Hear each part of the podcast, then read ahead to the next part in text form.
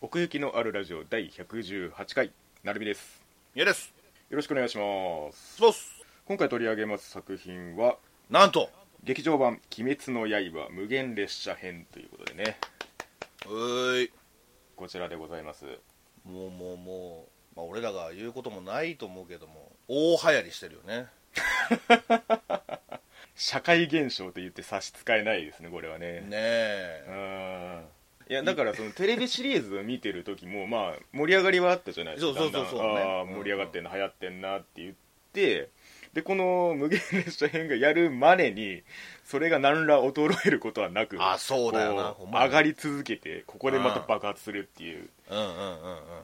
コミックスの売り上げランキング1位から22位まで全部鬼滅って そう期間期間全部ランクインしてるっていうのが初めてっていうこかれそはのねないねなかなかねえそんな「鬼滅の刃」でございますけれどもはいまあ、無限列車編とある通り、まあ、丸ごとこれで、まあ、ワンエピソード的なところはあるかと思いますけれどもうん一応地続きではありましたねアニメのラストからそうだねうんもうまさしくだってアニメの最終話でもう乗ろうとしてたもんねまあでも劇場版っていう意味ではその例えばテレビアニメシリーズのその序盤の方を劇場で公開してたりみたいなことがありましたけれどもはいはいやる前にねそのなんか5話までとかやったかな先そう行上映みたいなそうそううんうんまあ、プラスそのミヤさんもその始まった辺の方で言ってたみたいなその序盤の方の雰囲気みたいなうんうんうんこの「鬼滅の刃」っていう世界を覆ってるその影の部分というかそのダーク的な絵作りみたいな、うんうんううんうんん、そこはなんか改めてこう劇場版としての絵で映える、まあ、力の入れるポイントではあったなとは思いますねうんだから続きだし終わりもしないんだけどうん魅力は全部詰まってたなっていう印象だよね本当そうですね、まあ、今回のエピソードの、まあ、核となるのはやっぱり煉獄さんなわけなんですけれどもうんなんかあんまりその パーソナリティに寄って寄らせてくれないじゃないですか 柱の人たちってうんうんうんだからなんかその内側まで結構いったなって感じはするんですけどそうだねうーんなんうんか最初ね、あんまり煉獄さんの仕事ってこんなもんだったんだっていう感覚はあったんだけど、最後にね、うんうんうんあんだけ活躍してくれたからうんそこのうー運び方っていうのが結構刺さってて、溜まってたわけよ、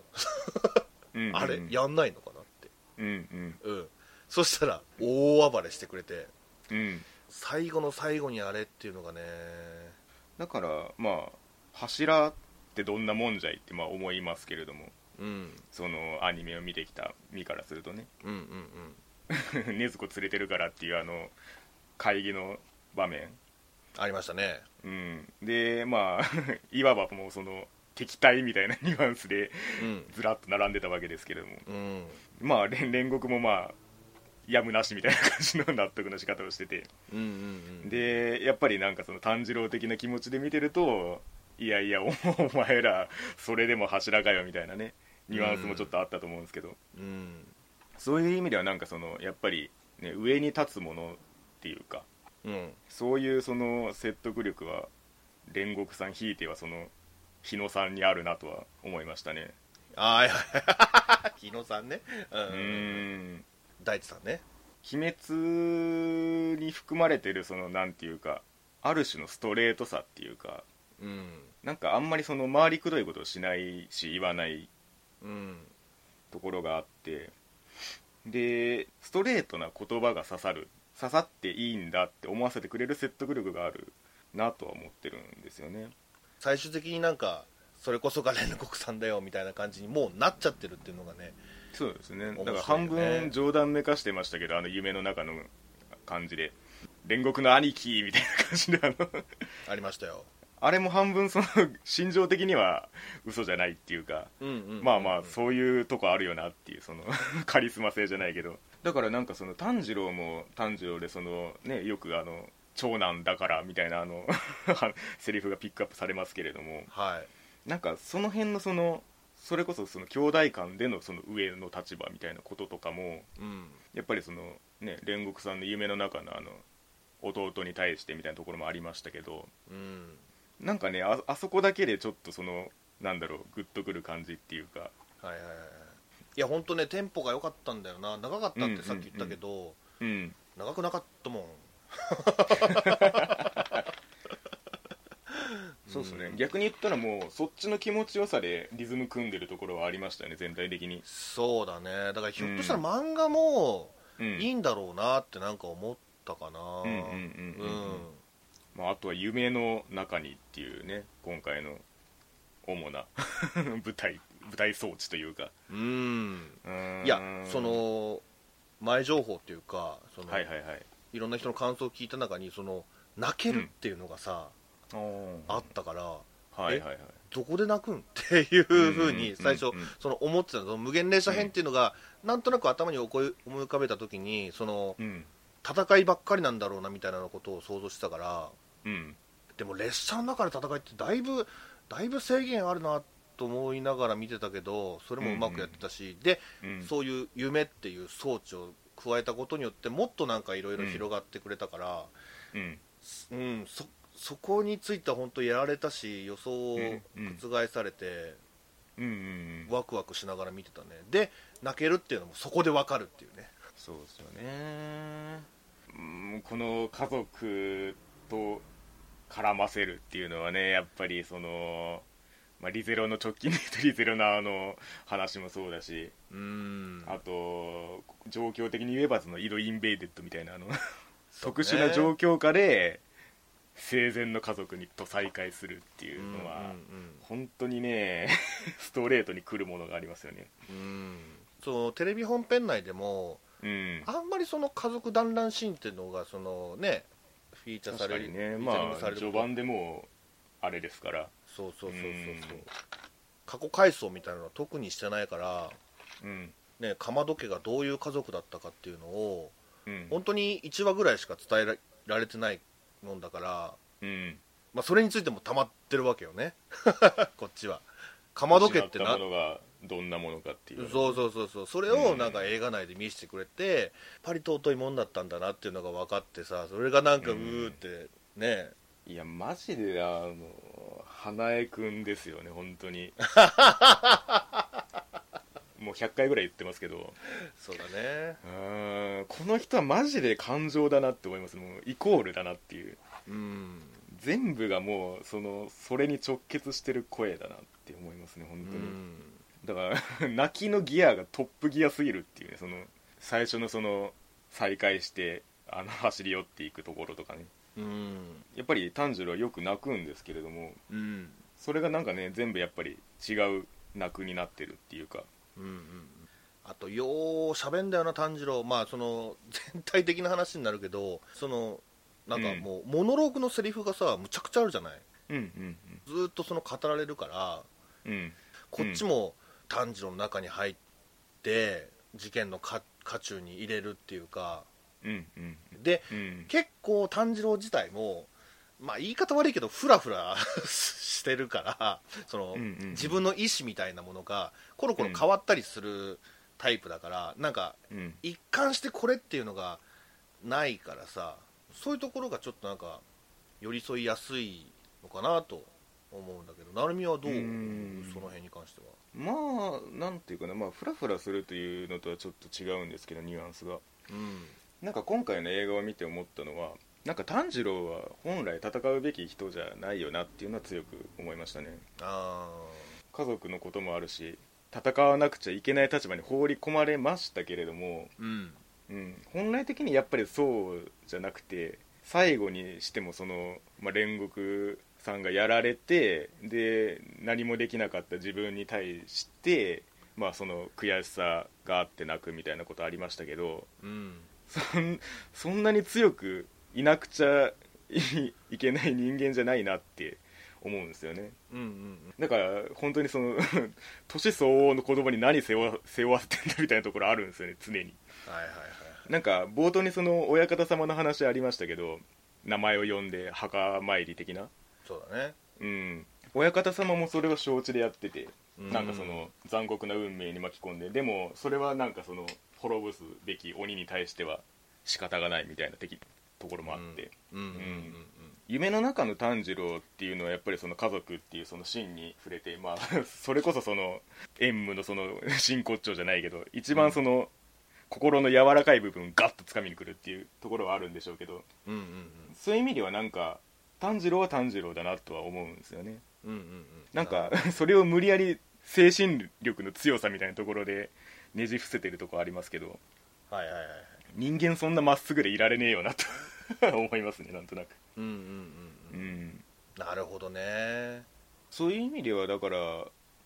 前にもちらっと言いましたけど「うんヒロアカ以降」っていう感じなんですよね ニューヒーローっていうか、ああうんなるほどね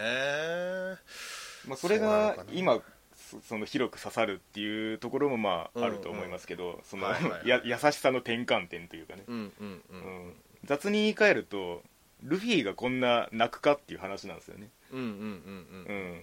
だからまあさっきその喋るよう喋るみたいなこともありましたけどうんうん感情自分の感情に対してストレートっていうかうん弱さを出していいんだっていうのは、まあ、やっぱりそこら辺の流れなんですよねやっぱり、はいはいはういはいん、だから太陽と月で言ったら月みたいな感じなんだよな炭治郎っうんうんうてん他のキャラクターが魅力的すぎてそれによってなんか炭治郎が生きてるみたいなうんうん関係がするっていうか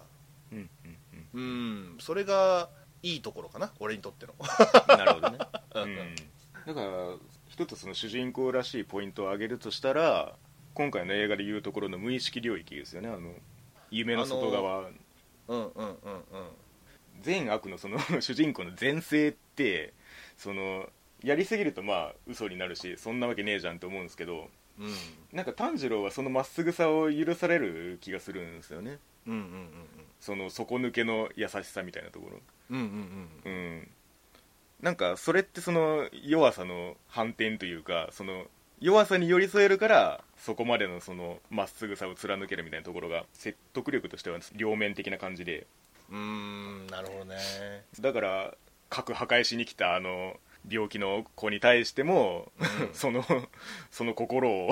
折るぐらいのまっすぐさっていうのは なんか、うんうんうんあれは本当にそのそう他では持ち得ない資質っていうか、うんうん、力でねじ伏せてるわけじゃないもんなあそうそうそうそうそうそうそううんなんかその伊之助とのコミュニケーション今回めちゃ取れてんなっていうのがなんかテレビアニメよりも強く思ったんですけど、確かにねうん、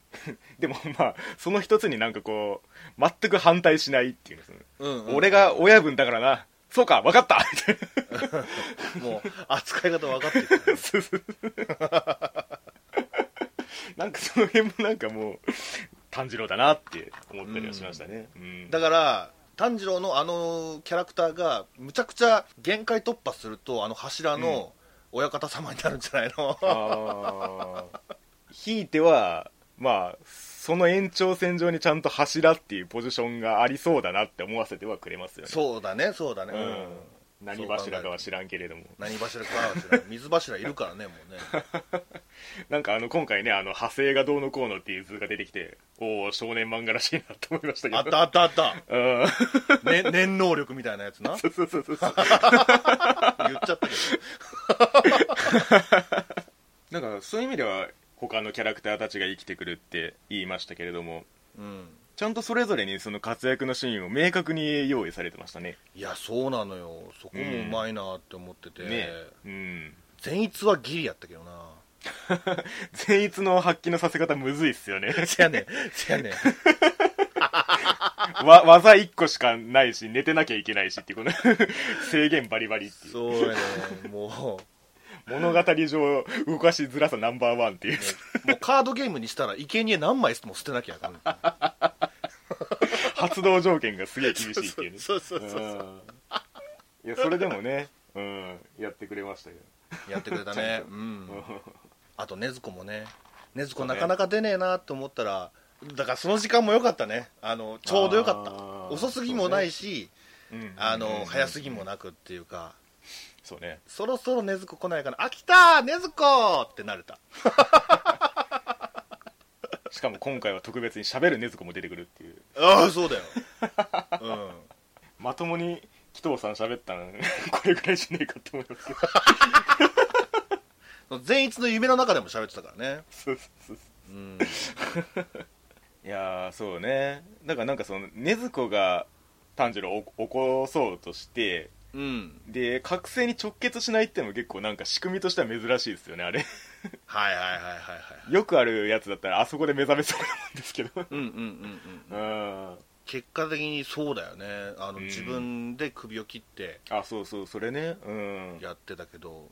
それこそもう死ぬってことは死ぬってことだぞっていうそれを何回もやったけど ね、うんあれは気の遠くなるようなね話というか、ねえだから加減の鬼ではあったけど一番強い加減の中では一番強い鬼だったんだよ ねそう今回のそそうの、ですねあれの脅威もすごく分かったしその戦闘中に入る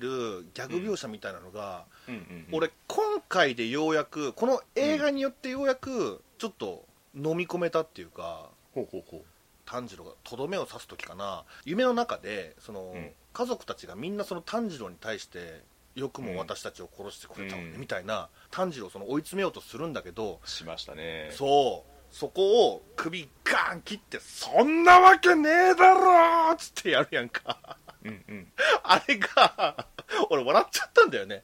セわリかるわかるうん、シーンの一つっていうその、うん戦闘シーンの一つというよりかは、うんうんギャグシーンの一つみたいにちょっと捉えられて、うん言うたら超大きな激しめのツッコミやんかああわかるわかるボケとツッコミで言うところうんのうんううんうんん、今ミヤさんがその話始めた時に多分そこのシーンだろうなって思って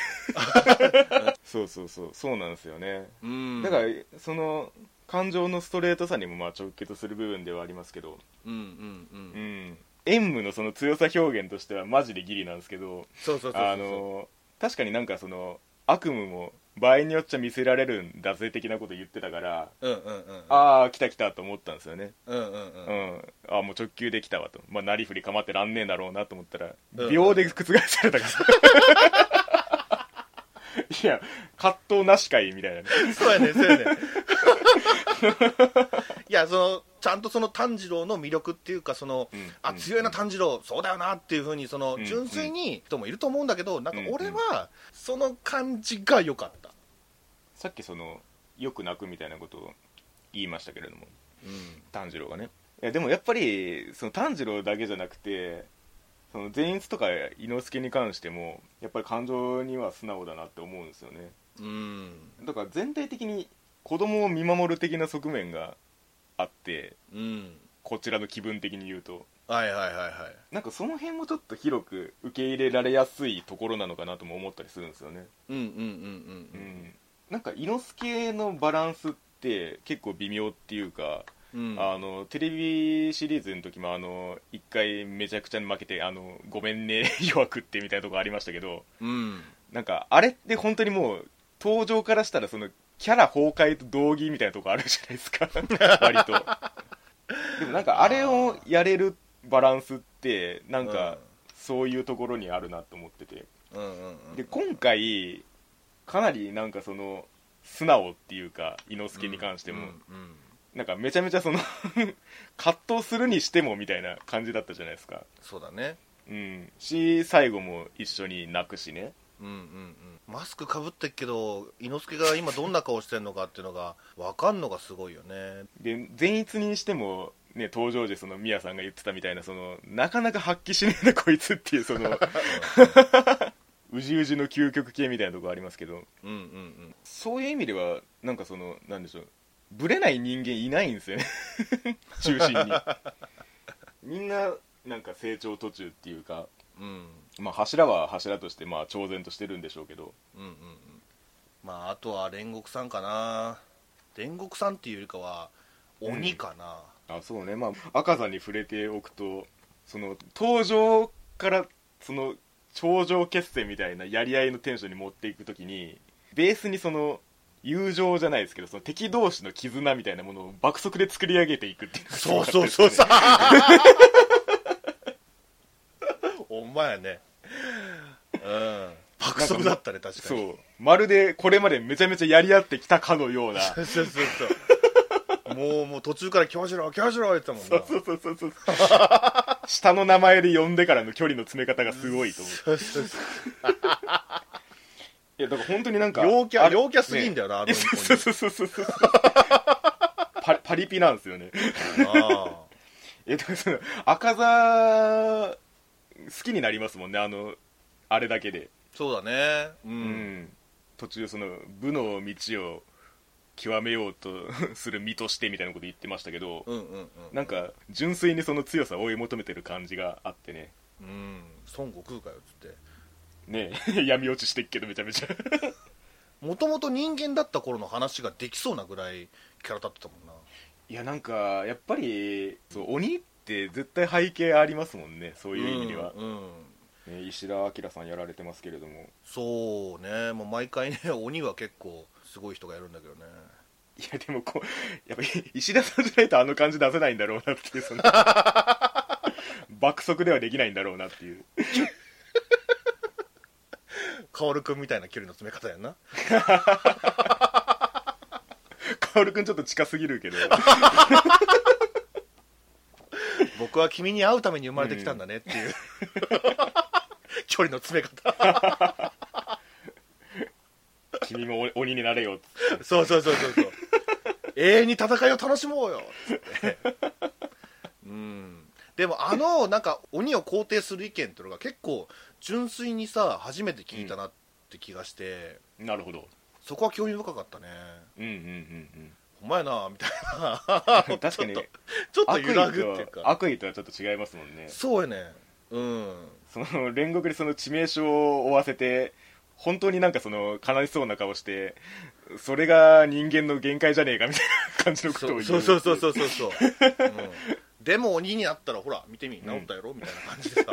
説得力と思いながらねギュワンって治ってた から、魔人ブー並みに耐性力があるから、ほんまに。あの煉獄さんと鬼の対決だから、なんていううの、ん勝敗が分かんないじゃない、見てるこっちからしたらさ、その漫画をうんうん読んでたらね、分かるだろうけど、うんうん応援したくなるんだよね、うんうんうんその気持ちって、なんか、こういう作品を楽しむ上ですごい大事なんだろうなって思ってて、そのメタ的に見たらさ、外側から見たったらさ、どうせ炭治郎勝つんだろみたいな感じで見たらさ、面白くならないじゃん、作品って。うんうんでもそれを今回、その煉獄さんとねその赤座はさせてくれなかったっていうか、うんもうまさにもうちょっとで首が切れるっていうところはもうプリキュア頑張れっていう気持ちだったもんああなるほどねそうだから応援上映があるときは日輪刀みんな持って ね戦え戦えっつって劇場マナーがやばそうそうなんかそれはすごい純粋に思ったっていうかなんかもう少年になったもんなそうだねそういう意味ではなんかあの逃げた赤座に対して炭治郎は叫ぶんですけれどもうんなんかめちゃめちゃその 勝ち負けを言うじゃないですかはいもう煉獄さんの勝ちだと お前は逃げたんだみたいなうんうんうんうん言った言ったうんなんかあれは逆になんでしょう珍しいなっていうかその炭治郎的な思考からすると、ううーんん、そう言わないとやってられない感じがあってねあそこはいやーそうだよねうんもうねどうしようもないっちゅうかねえあそこでねえああ言える主人公のポジションってなかなかないなって思うんですよねううんんだから思い返すとなんかうん王道行ってるようで、あうんここは違うなとか、うんあこここう行くんだみたいなところが、うんうんうんうん結構あるんだなって改めて思ったかなうんうんうんうんうんだからまあよく言われるのはこの「鬼滅の刃」のヒットを受けてでそのなんだろういわゆる二番煎じ的な作品を作ろうとしてもそれは絶対ヒットしないって 言われてるんですよね鬼滅のそのテーマとかそのモチーフとか時代感って本来受け入れられなさそうなものの集合体っていうかあーなんかそのポップにしづらいところを結果そのポップになってるみたいなところがあってうんだからなんか今回の映画もそうですけどそれをなんかもう王道にしちゃったなっていううんなるほどねところはある気はしますね、うんまあ、そういう意味では今回のこの無限列車編を受けて完全に、まあ、もはや国民的アニメの一つに、まあ、名を連ねたなっていうところはある気はしてますけどうんこれはもう歴史に ね「そうワねンピースについ続いてというかうそううんだだから逆に言うとこれ多分永久に続き作られんなって思うんですよねうんうんうんだから多分この先もアニメで見せてくれるんじゃないかなっていう期待があるんですけどはいはいはい はいどっちだろうねテレビアニメかな劇場版かいなやーこれ織り交ぜていくんじゃないですかこの先も ああなるほどねだからここのここの話はちょっと切り取りやすいから劇場版に回そう劇場版でやろうここみたいなそうそうそうそうそうんでここちょっと長いから、うんテレビでやろうみたいなじっくりやろうみたいななるほどねうんなんかあのパンフレット読んでて思ったのがはい結構あのーまあ、UFO テーブルの中で、まあ、誰々がこれを担当しててみたいな、あのーインタビューのね表現がいっぱい出てきててうんうんなんかすごいその個人がフィーチャーされてる感じがしたんですよねうんうんだからなんかこれって一つその UFO テーブルの中のなんかその個人に焦点が当たるじゃないけどうんうんなんかよりその制作のなんかポイントポイントに光が当たる作品にもなってんのかなって思っててなるほどね、んでもこんだけ言ったらその可能性もあるよね全然ね、うんみんなが見てこなかったところまでああそうそうそうそうね目が届くっていうか、うん、だからそういう意味でもなんかその UFO テーブルのその核としてこれからもなんか作り続けてほしいなという気はしてるんですけれども、いやもちろんそうですよ、うんえストーリーとか全部無視してなんかえ映像だけ浴びに行きたい気もしてますしね2 回目とか ただただその映像表現を眺めるっていうえああでもわかるかもな、うん俺も2回見たいと思ったねもう1回見たいなと思ったねうんうんいやほんとねあのすごすぎたわ今回の劇 場版いろんな意味で俺の考え方も変わ変わったし、うんうんうんうんうん、これは今別にむちゃくちゃ人気だからその媚びて言ってるわけじゃないの本当に変わったのよ 「鬼滅の刃」の見方が、うん、だからこれからの作品楽しみだし、そうですねぜひね、うん UFO テーブルでやってもらってうんまたまた追っかけていきたいなと最後までいねやー本当にね、うんいやーだからなんかこれだけなんでしょう国民的ヒットみたいになるとなかなかそのね冒頭でもちらっと言いましたけど何を話したもんかっていうところはあるんです けどあの、うん、そういう意味では純粋に楽しんでいきたいですねうんうんはいというわけで、えー奥行きのあるラジオ第118回劇場版「鬼滅の刃無限列車編」でございました戦えありがとうございましたごめんなさい